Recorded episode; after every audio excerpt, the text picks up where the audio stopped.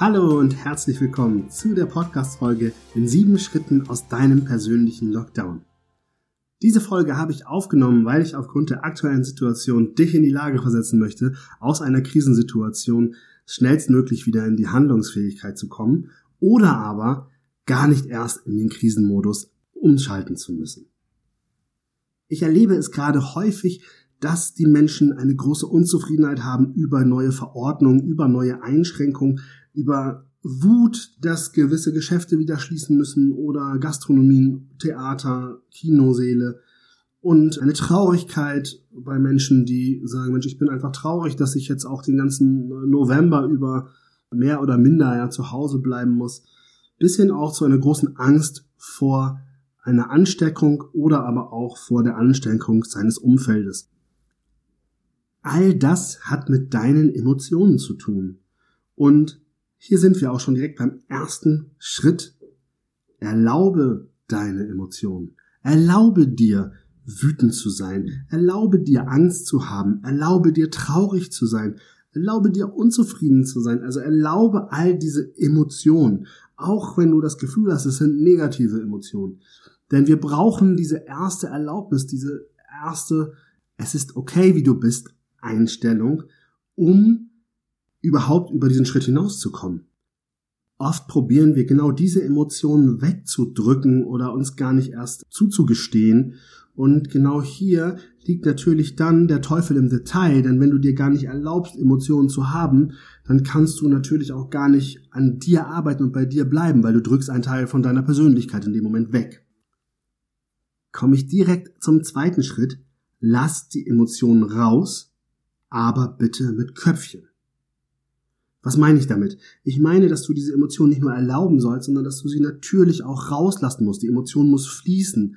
Aber mit Köpfchen. Mit Köpfchen heißt für mich, lass es nicht ungefiltert raus, lass es nicht überall raus, lass es nicht 50 Mal raus, sondern suche dir wirklich für dich sinnvolle Kanäle, um die Emotionen fließen zu lassen, um sie rauszulassen.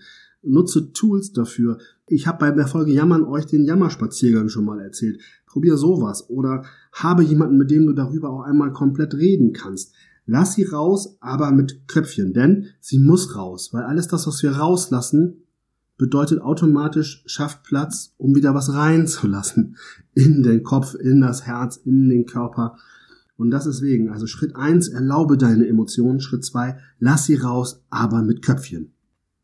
Es hilft hier auch nicht, wenn du jeden Tag damit verbringst, auf Social Media permanente Anti-Posts zu betreiben, weil damit bleibst du nur in der Emotion verhaftet, anstelle dich von der Emotion zu lösen. Komme ich zum dritten Schritt. Fahre dein Konsum zu diesem Thema runter. Sei es der Nachrichtenkonsum oder aber auch der Konsum in den sozialen Netzwerken, beziehungsweise auch der Austausch mit deinen Kollegen, mit deinen Freundinnen und Freunden oder deiner Familie. Sorge dafür, dass ihr den Austausch eher dafür nutzt, über Dinge zu sprechen, die dir gut tun, über Dinge, die dich motivieren, die dich aus einer negativen Emotion auch wieder rausholen können. Das heißt nicht, dass du nicht auch über dieses Thema dich informieren kannst, was es für Neuigkeiten gibt. Das heißt auch nicht, dass du auch nicht mal drüber meckern darfst mit jemandem zusammen. Sorge nur dafür, dass es nicht das Einzige ist, was deinen Alltag beherrscht. Also sorge dafür, dass das nicht den Raum bekommt. Da schließt automatisch Schritt 4 an, suche dir einen Sparring-Partner, mit dem du regelmäßig in den Austausch gehst. Suche dir jemanden, mit dem du gemeinsam eine Vereinbarung triffst. Eine Vereinbarung, positiv nach vorne zu schauen, positiv an deinem beruflichen und persönlichen Erfolg zu arbeiten, beziehungsweise an eurem beruflichen und persönlichen Erfolg.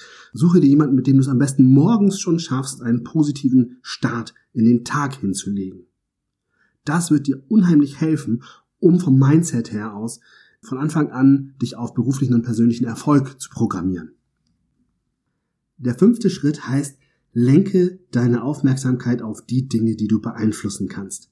Das ist wirklich sehr, sehr wichtig, denn Verordnungen und Regelungen, da kannst du gar nichts tun, also da hast du gar keinen Einfluss drauf, aber es gibt ganz viele Dinge, die du beeinflussen kannst, nämlich die Dinge, die dir wichtig sind, die Dinge, die du schon immer machen wolltest. Und vielleicht nutzt du hier Schritt 4, Sparing Partner, dazu, um gemeinschaftlich drauf zu gucken, wo habt ihr jetzt Einfluss drauf? Was könnt ihr jetzt tun? Was kannst du jetzt tun, um deinen beruflichen und persönlichen Erfolg trotz Krise näher zu kommen?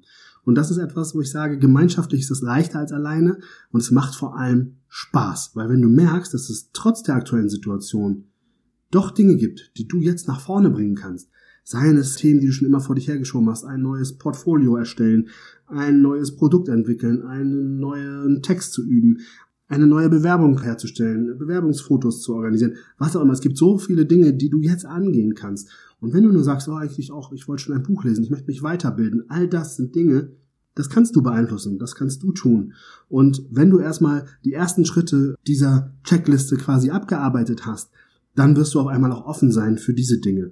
Und das ist eine Offenheit, die du dir aber erkämpfen musst, indem du Schritt 1, 2, 3 und 4 vorneweg erledigt hast. Da gehe ich direkt in den sechsten Schritt über, übe Dankbarkeit. Dankbarkeit verhilft dir dazu, wieder in Bewegung zu kommen, denn mit Dankbarkeit schaffen wir es, positive Emotionen zu wecken. Und positive Emotionen sind ja genau die Emotionen, die uns in unserem Krisenmodus eher fehlen. Deshalb ist das eine ganz einfache Geschichte, indem du Dankbarkeit dafür nutzt, diese Positivität wieder in dein Leben zu kriegen. Und ich rede hier nicht von positiven Corona-Test. Also das heißt jetzt ganz einfach in deinem Alltag, probiere dir die Frage zu integrieren, welche drei Dinge machen dich heute dankbar? Das kannst du abends gut machen, wenn du, bevor du zu Bett gehst, oder aber auch morgens, um den Tag zu starten, eine Dankbarkeitsaffirmation. Du kannst natürlich auch Meditation und so weiter alles nutzen, aber mir geht es darum, dass du über Dankbarkeit einen sehr einfachen Weg hast, um positive Emotionen entstehen zu lassen.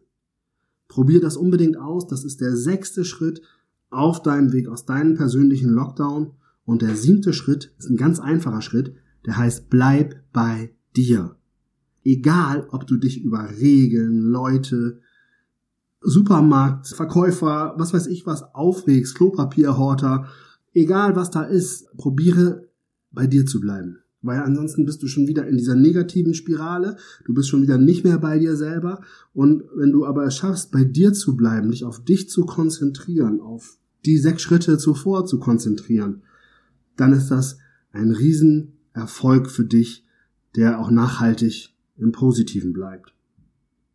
Wenn du es wirklich schaffst, bei dir zu bleiben, dann können dich andere auch nicht mehr so leicht aus der Reserve locken. Das waren die sieben Schritte aus deinem persönlichen Lockdown, und wenn du noch mehr Infos dazu haben möchtest oder noch mehr Tools an die Hand bekommen möchtest, dann lade dir doch mein 45 Minuten Audiobook Mindset in Krisensituationen von meiner Homepage runter. Das ist bis zum Ende des Jahres auf jeden Fall noch komplett kostenfrei erhältlich. Und jetzt wünsche ich dir alles Gute, komm gut durch diese Zeit. Nächste Woche gibt es dann die versprochene Folge zum Thema Beurteilung und Bewertung versus Interpretation. Bis dahin, mach's gut, bleib gesund, dein René.